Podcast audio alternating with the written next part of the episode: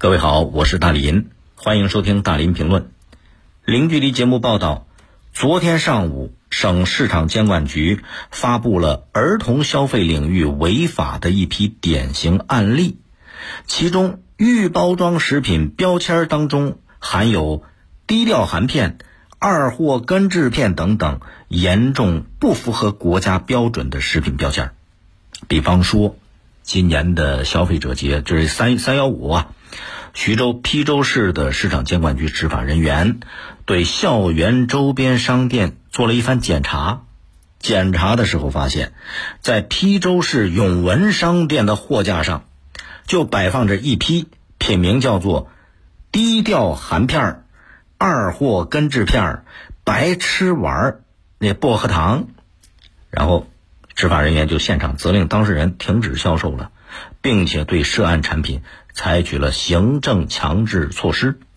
啊，这个相关负责人说，说有些食品名称啊，它起的时候就不地道，要么就是暴力，要么就是色情，要么呢就是无底线的相互的愚弄。而这些名称，首先不说别的，就在那未成年人保护法的相关法律法规当中，都是违反了相关规定的。记者也做了一番查询，在一些购物网站上，类似的低俗无底线的食品标签啊，比方说还有什么脑残片后悔药等等，网上还是比比皆是。但是从很多网友的留言跟帖评论来讲，这些低俗产品不被大家看好。江苏省市场监管局的相关负责人表示，这些食品标签主要是。违反了食品的预包装标签的规定，标签里边的这些内容就是产品的代号，起这种词语词汇啊，不符合食品的标签合法规定，是被纳入到无底线营销的违法行为来进行打击的。事实上啊，市场上大伙儿能够发现，有不少无底线的低俗食品。他那个起名字起的就没有让你看起来稀奇古怪的、乱七八糟，呃，诸如什么“老婆乖乖玩”“老公温顺颗粒”等等，这就明显涉嫌违背了社会的公序良俗啊！还有一些低俗的食品包装上，它没有备注生产厂家这些信息。各个地方的市场上，低俗食品往往它还占据了好些网红零食店货架的 C 位。未成年人为什么买这个？他有好奇，有跟风，哎，这个不法商家就利用了未成年人的这种心理，在其中牟利。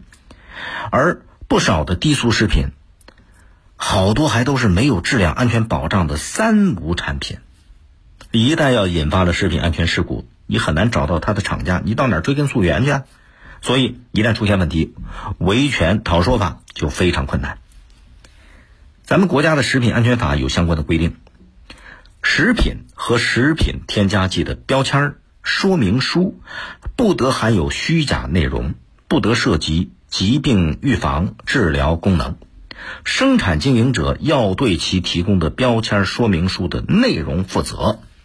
食品安全法很明确，而且广告法也有相关的规定。广告法说。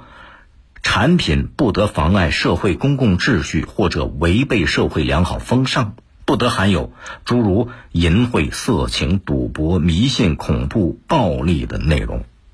很显然，这些这一类的低俗食品就违反了法律的规定。未成年人孩子他年龄小，他为什么喜欢这些食品，把它就捧成了网红产品呢？非要花钱去买，其实你发现孩子，因为他辨别是非的能力相对比较弱，他买这个东西不是为了自己吃，他是干嘛的？玩儿，尤其是恶搞其他的同学。哎，你那么一个搞，很有可能就引发了同学之间不必要的矛盾冲突纠纷。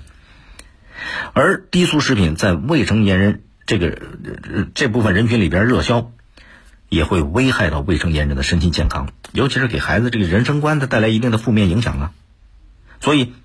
低俗食品这一类没有底线的食品标签，对未成年人来讲，它不是食品，它是毒品，必须要进行严厉的整治啊！要加大市场监管力度啊！比方督促校园、督促周边的食品经营者，你自己得好好检查，甭管是线上线下那些违法的低俗食品，一旦发现，赶紧的下架处理，而且要依法对销售商、生产厂家罚款、行政处罚。如果说他涉嫌犯罪了，移交给司法机关，该罚的罚，该抓的抓，不能姑息他。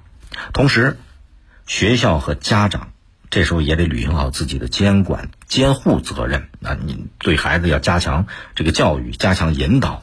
就是大家一起来抵制这种无底线的食品营销行为，远离这一类的低俗食品。一旦发现了，赶紧的向监管部门及时、第一时间去举报他。